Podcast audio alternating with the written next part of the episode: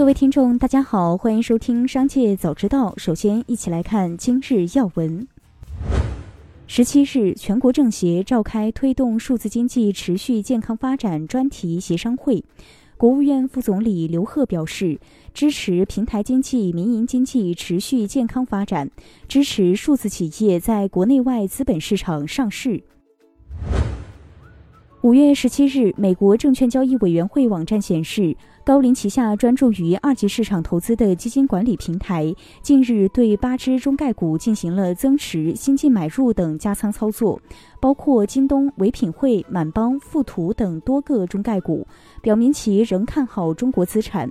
同时，桥水基金一季度十三 F 美股持仓报告中，中概股也成为加仓重点，阿里巴巴、拼多多、百度等中概股均获增持。北京时间五月十七日，微软 CEO 纳德拉称，由于劳动力市场渐趋紧张，通胀居高不下，微软决定通过股票和绩效提升来给员工加薪，九月一日起生效。据悉，四月份美国通胀率达到百分之八点三，创近四十年来新高。科技公司被迫用涨薪来应对通胀。继续关注企业动态。五月十六日晚间，和而泰发布二零二二年第一次临时股东大会决议公告，其聘请的北京中伦律师事务所出具了相应的法律意见书。不过，该份法律意见书的标题将临时股东大会写成了临死股东大会。对此，和而泰董秘正与律师沟通。近日，妇炎洁电商官方旗舰店一款女性私处用品广告被指侮辱女性。五月十七日，妇炎洁官方旗舰店回应称，公司对此事高度重视，产品已下架，内部正在彻查，由此带来的困惑与不便深感抱歉。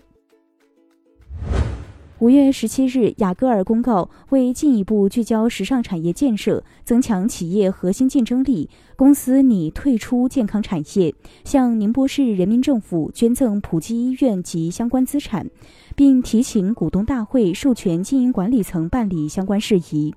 拟捐赠资产预估价值十三点六亿元，本次捐赠对公司二零二二年度净利润的影响预计为十点二亿元。俞敏洪在其最新的文章中提到，疫情的管控对于新东方的业务有比较大的影响，所有地面业务基本停止，能够移到线上的移到线上，不能够移到线上的只能退费或者延迟。收入的减少意味着只能继续缩减开支和进一步减少人力资源费用。周一的时候，我召开了管理干部会议，要求大家在努力开源的同时，迅速节流，否则撑不了多久，新东方可能就完蛋了。中信银行正在申请成为个人养老金账户的试点银行，旗下全资子公司信银理财已获批养老理财产品发行试点资格，具体产品已在报批中。中信银行是目前首家公开表示正在申请成为个人养老金账户试点银行的银行机构。特斯拉是名副其实的召回大户。二零二二年以来，特斯拉累计进行了四次召回，召回车辆数量最多的是四月七日，十二万七千七百八十五辆。其次是五月十七日，十万七千二百九十三辆。在四次召回中，主要是针对中国制造 Model 3和 Model Y 的召回。特斯拉在华今年已累计召回二十七万五千七百七十二辆，而一月至四月累计销量为十万九千八百一十二辆。照此计算，约等于每卖出一辆车就有三辆车被召回。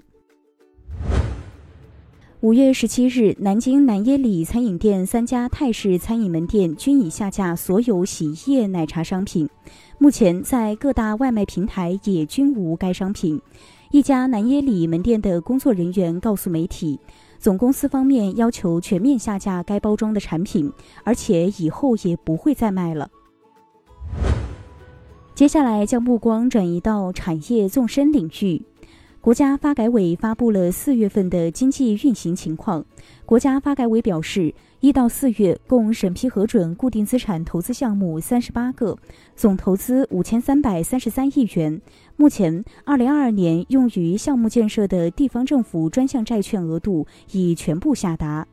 截至四月末，今年已发行专项债券约一点四万亿元。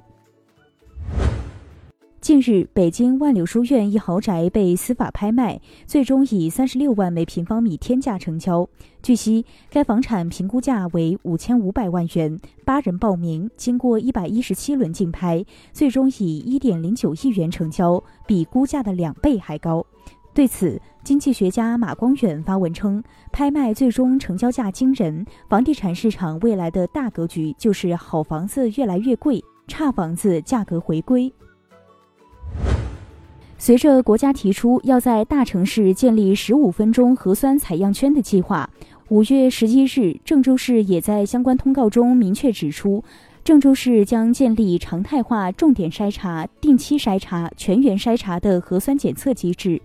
针对目前核酸检测相关人员需求猛增的现状，河南省发布了关于开展核酸检测相关人员项目制培训工作的通知，计划年底前全省完成培训取证五万人以上。最后，一起关注国际事业。在俄乌冲突爆发后，由于担心西方对俄罗斯制裁可能引发物流瓶颈，干扰供应链，法国雷诺表示。可能暂停部分在俄的汽车生产和销售。近日，雷诺宣布将以两卢币的价格出售其在俄罗斯的全部业务，包括出售拉达汽车制造商奥托瓦斯的股份。为了应对美国的奶粉荒，雀巢公司周二表示，正在从欧洲向美国空运婴儿配方奶粉。雀巢还表示，公司已经加大了生产力度。工厂正在满负荷运转，并且正在增加其在实体店、网上商店以及医院的产品供应。以上就是今天的全部内容，感谢收听，我们下次再见。